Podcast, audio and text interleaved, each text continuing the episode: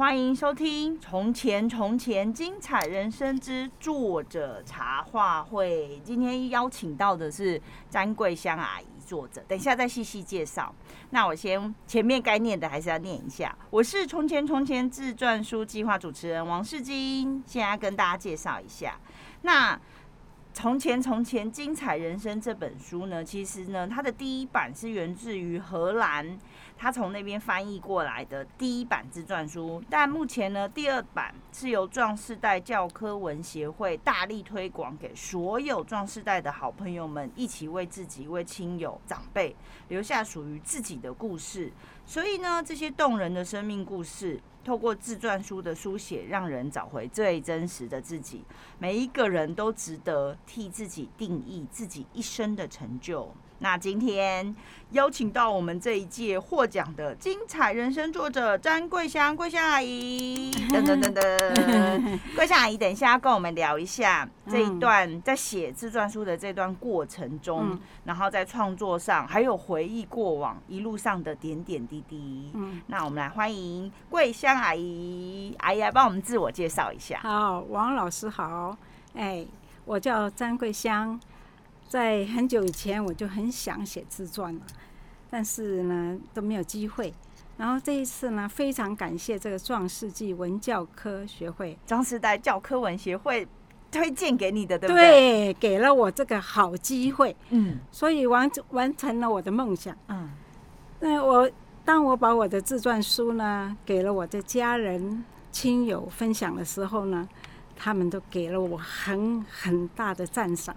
很好的赞赏，我，然后我的朋友呢会更了解我了，呃，这就是我最大的一个收获。那桂香阿姨你在写的过程中，嗯、你大概写了多久呢？哦，我这个写足足两三个月，都很专心的写，对，天天都在写，只专心做这一件事情。是啊，写到呃都忘了时间了。啊，那我来补充说明一下，因为我本来就从自传书里面有认识桂香阿姨，但听众朋友可能还不知道桂香阿姨。她那桂香阿姨大概跟我们讲一下，在认识自传书之前，你是从事什么样的工作，或者是你之前好像之前不是在台湾嘛，对不对？嗯嗯、那你的大概经历跟我们讲一下，让大家更了解你。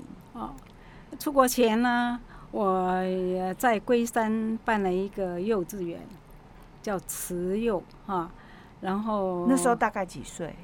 呃，那个那时候大概三四十岁。嗯，哎，那那个因为啊移民的关系，所以到了一九九七年，我就移民到跟着全家人就移民到美国。嗯，我们住的是印第安纳，嗯，卡莫，嗯，这个镇，嗯啊，结果我在那里生活了。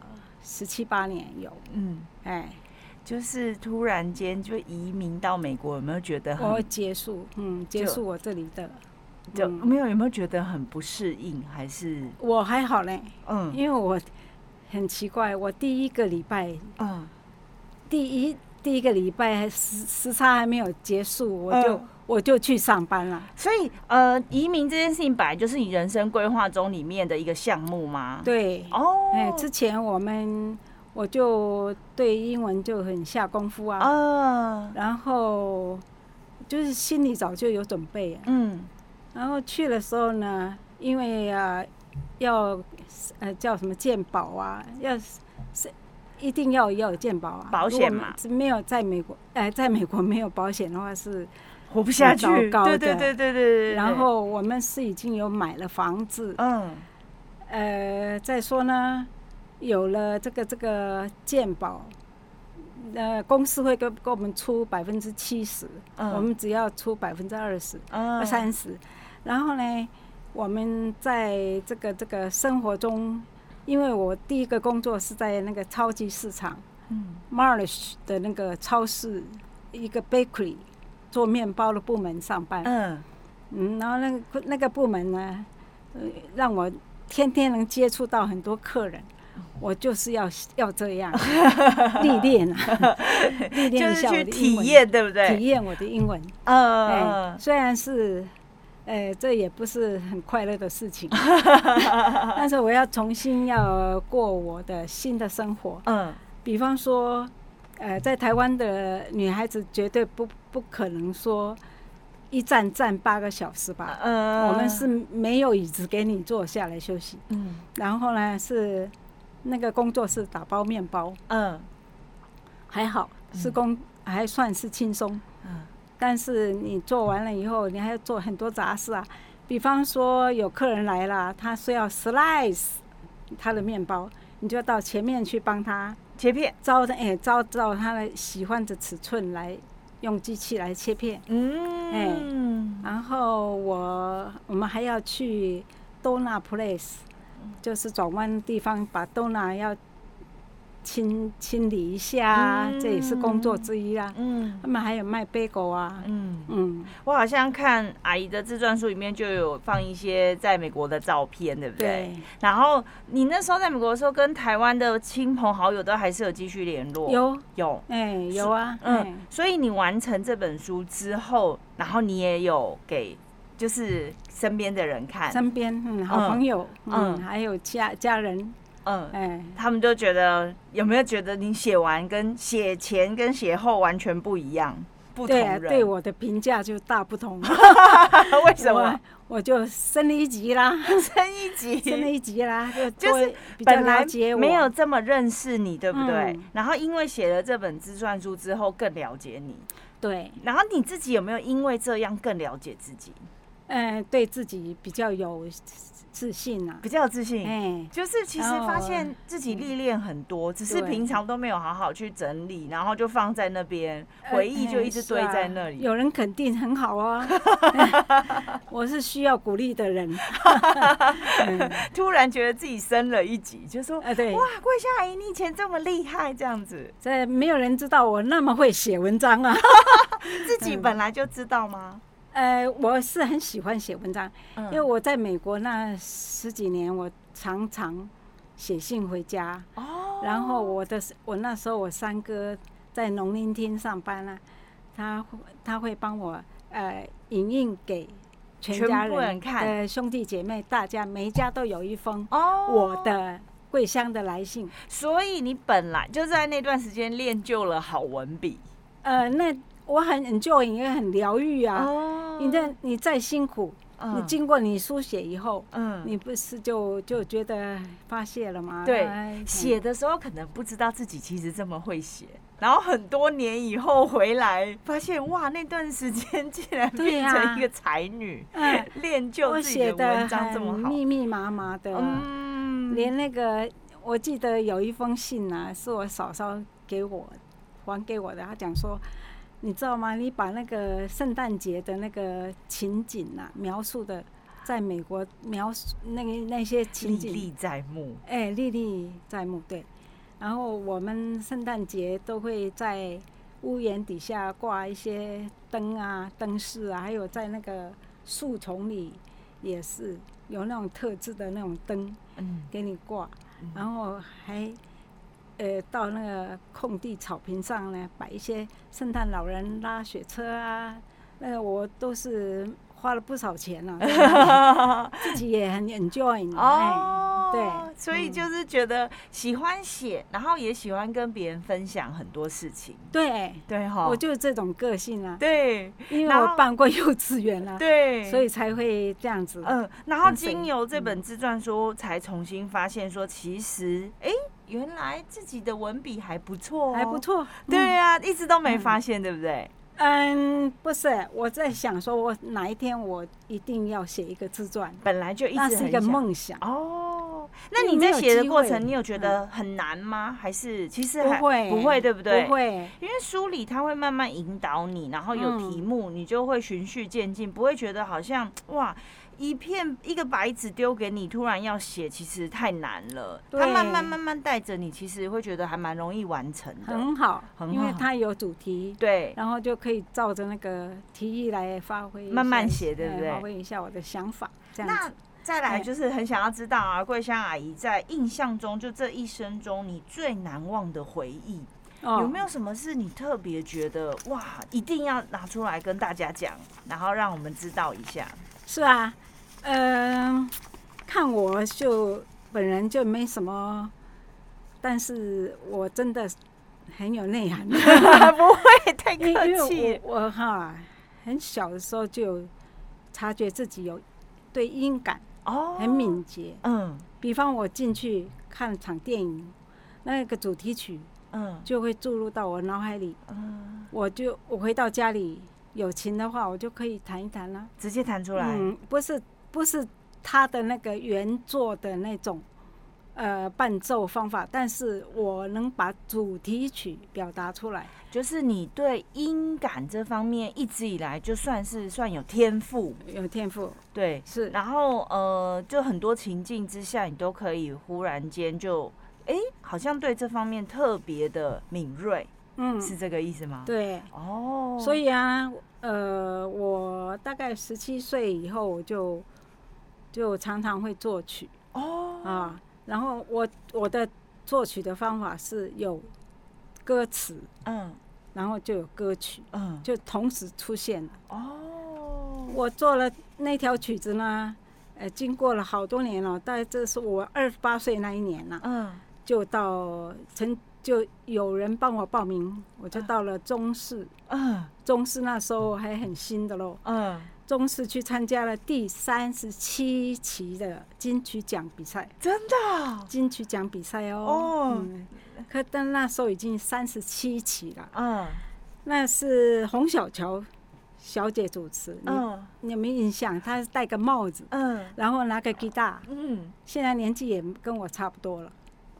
那洪小乔主持呢，他来访问我嘛，嗯、啊。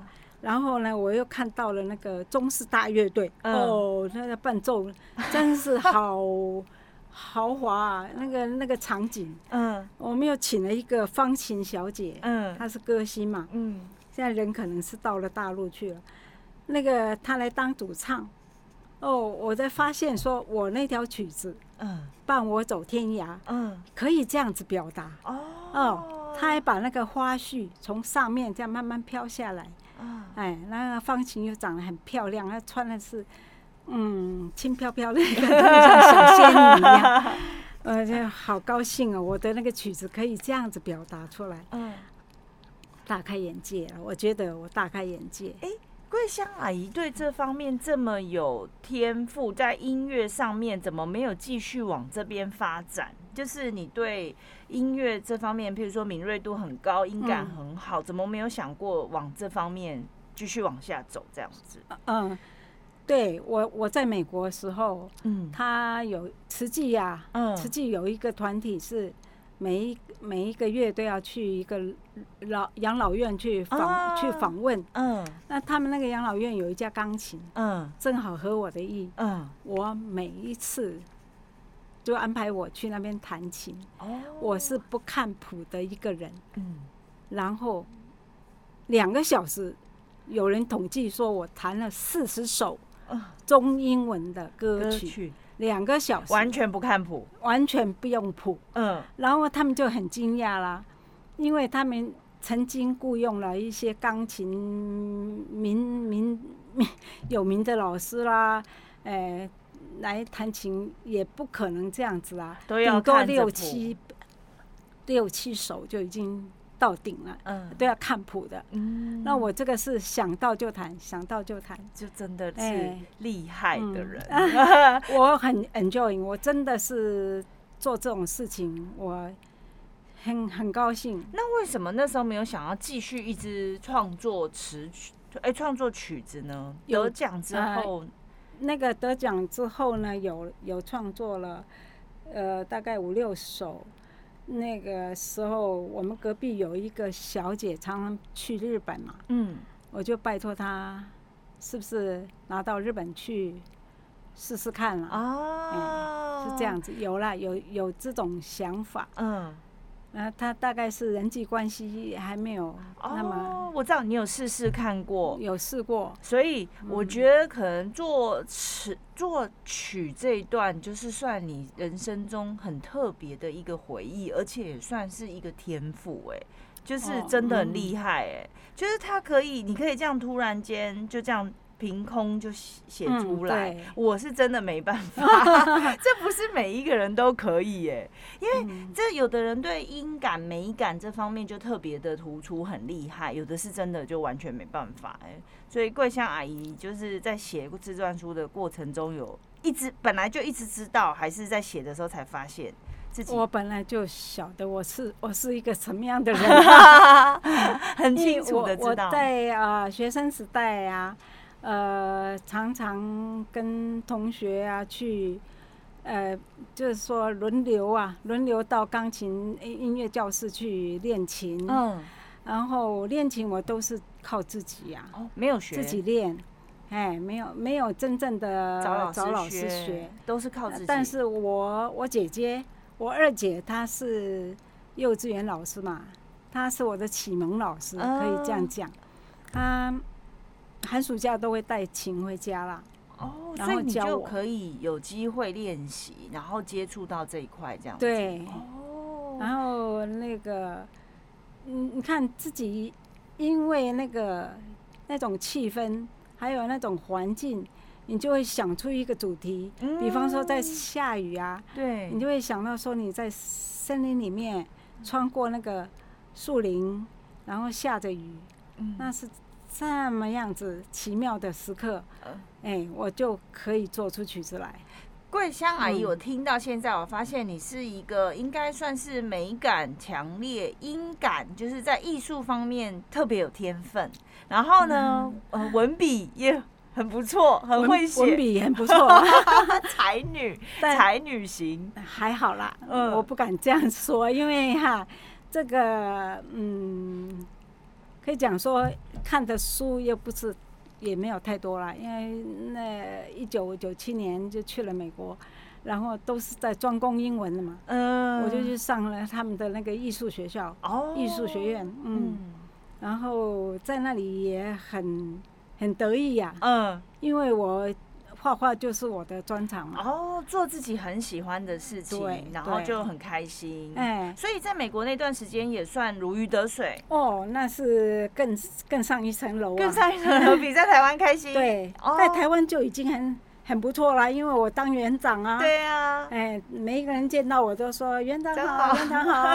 哎，那我的学生这个毕业第三届毕业的时候，嗯，都有一百。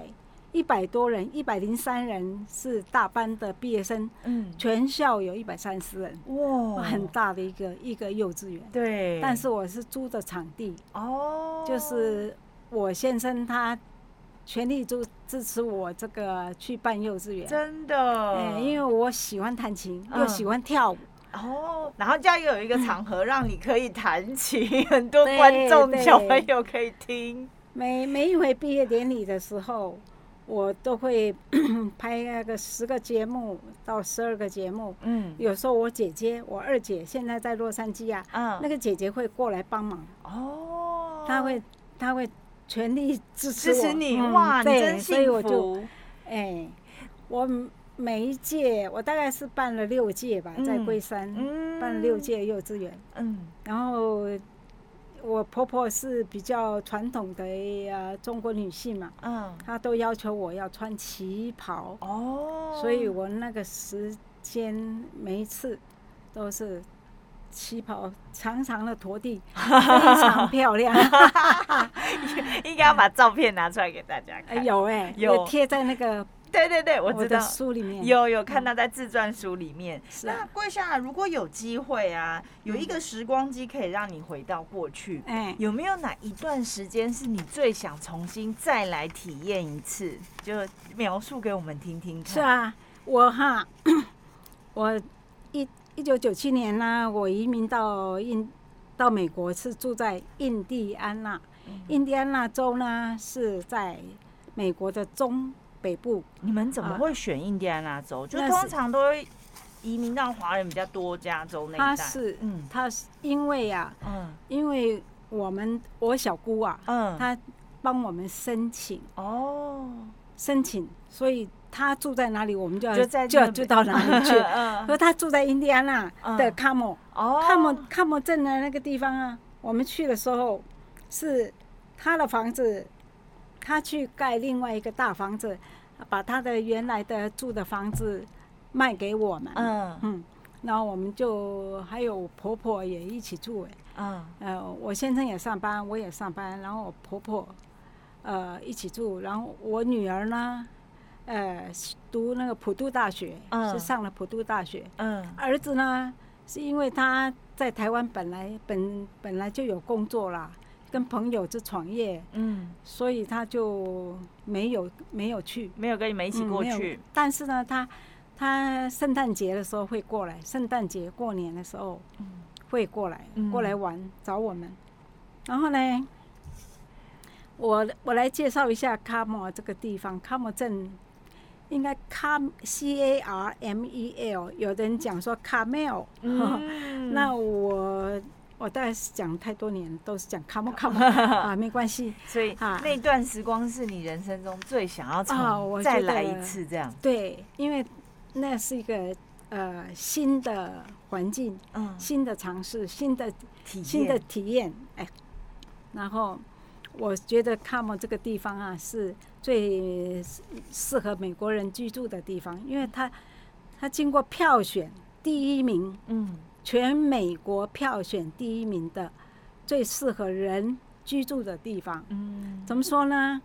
它就是没有公车，嗯，那时候还不是奥巴马的时候，嗯，奥巴马年代时候黑人就怎样比较生气了，嗯，之前 之前他们他那个市长，他们市长不让黑人从城里面，嗯，呃。到我们卡莫来住，嗯，后来工作，那经过我们票选了奥巴马之后呢，他成了总统，就黑人就出头啦，嗯，就不断的有一些黑人到卡莫来工作，嗯，来居住，哈。那当然是要收入很好的人才能租得到的地方啊。所以他那里的天气呀、环境都非常的舒适宜人。哎，不是这么讲，它也是春夏秋冬很分明。嗯。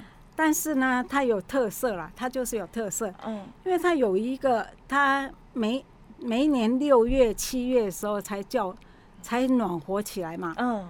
那是个很冷的地方啊，夏天。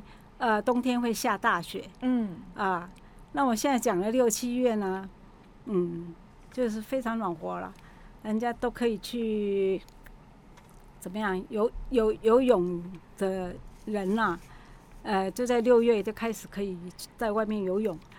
然后他有歌剧院，他花了好多钱盖了一个歌剧院。嗯，那歌剧院的广场呢，很大很大嘛。嗯，他就每一个礼拜六呢。就会让很多农农人家农民啊，把他们自己种的青菜水果啊，我知道，很像小市集，对不对？对，农农产品的那个农夫市集，农哎农人市集，对。他他就是这么样子热闹，然后还有卖，呃美美国的民族的。就是吃最喜欢吃的那个食物，嗯、你可以买得到。所以在那里十几年是你人生中最开心、最最好的。嗯，哎，我是觉得，嗯，因为那我大开眼界了。大开眼界。对，尤其呢，他那个六月开始，他会有那个什么，呃，就在树底下比较空旷空旷的地方呢，他就办了个音乐会。哦。啊，然后把那个可。呃，货车啊，嗯，开到那个地方，然后布置成那个舞台，然后它它前面是很多大树嘛，对，我们都会什么席地而坐啦，或者提前准备了一些什么。毛巾、毛大毛巾啊，铺在地上啊，然后带一些野餐，对，带茶水，对，去那边这种又听音乐，对，在台湾几乎比较少，没有机会啦。应该有，但是很少很少，对。这种情景是他们每固定的，每一年六月、七月开始都会有这样子，就会觉得日子过得很悠闲，然后享受人生的感觉，对不对？那阿姨怎么后来想要回台湾来呢？嗯，是因为我先生过世了，哦，是在，嗯，对，然后才回到台湾，不然的话，其实你非常喜欢在那里的日子。对。哦，那回到台湾也很好，就有好朋友嘛，对不对？是啊，那个地方啊，嗯，可以讲说，那个在在这个时候，还有七月七月四号不是他们国庆吗？对。会有放烟火，对对对，嗯，然后有什么乡村歌曲啊、爵士乐啊，各种表演都在舞台上，哦，轰轰烈烈的，非常热闹。那 那我们就是东方人呐、啊，就最喜欢。Enjoy 这种时刻嘛？对呀、啊，嗯、就会感觉好轻松，就没有在一直都在工作的感觉，对不对？嗯，就休闲的生活其实也很重要。对，对其其实我在那个 supermarket 只有做三个月，我就是就是没有再受不了，因为站太久。哦，嗯、今天听到阿姨跟我们分享这个，就突然都觉得好像一切历历在目。然后所有的往事全部都浮现。然后阿姨桂香阿姨非常厉害，非常擅长描述仔细的场景，对不对？嘿嘿像描述耶诞节啊，还有音乐会的时候，你在讲的时候，我都有感觉到，好像就发生、嗯、就在面前。对对对，所以阿姨是真的是观察很敏锐，而且你的叙述力很强，所以你可能不止文笔很厉害哦，哦就是在口才在说的时候也非常厉害。谢谢谢谢谢谢你夸奖，谢谢桂香阿姨跟我们分享这么真。珍贵的经验，那也很感谢大家的收听。嗯，希望可以透过更多的人生故事分享，疗愈自己，也感动他人。嗯，那就是再说一次，每一个人的一生，我们走过的路、遇过的事情、见过的人啊，没有去想，他就散了。嗯，也觉得好像。到底有没有发生过呢？那如果你把它记录下来，就会真真实实的觉得哇，刻下了印记。对，所以给我们自己一个机会，让往事留下线索，留下痕迹，让一切有有迹可循。重点是。过往的一切不是云烟，它是真实的存在过，嗯对，哦、对不对？嘿不然你这样讲，人家哪知道说啊，你以前讲什么，你在美国什么，那都是假的啦。其实没有，嗯、真真实实存在过。嗯、所以呢，写自传书是送给自己一份很棒的礼物，很棒的礼物。对啊，谢谢桂香啊，谢谢王老师，谢谢。嗯、那我在最后再重新推荐，就是《从前从前自传书》是由五六七八九发行，这是一本关于你的书。那可以人人立传，桂香阿姨有提到不会很难，对不对？嗯，不会很难。写的过程不会让你觉得很艰辛，嗯、没有，就是一个很轻松，然后慢慢的回忆人生，嗯、然后渐渐的到你最深的想法，还有你最骄傲的时刻，然后还会发现自己最厉害的地方，对 原来很会写。嗯、那它其实书里面是八个单元，两百多个问题引导。让你的第一本自传书不是从零开始，也不会觉得啊好棘手哦，不可能，没有，它是容易的。嗯、那欢迎有兴趣的朋友来电联系我们零二二三九一一七六零零二二三九一一七六零，感谢收听，我们下次再会。谢谢王老师，谢谢桂夏阿姨，嗯、拜拜。口才很好啊，没有，很轻松，拜拜。哎，对，很轻松，对，不会恐怖，嗯。OK，好。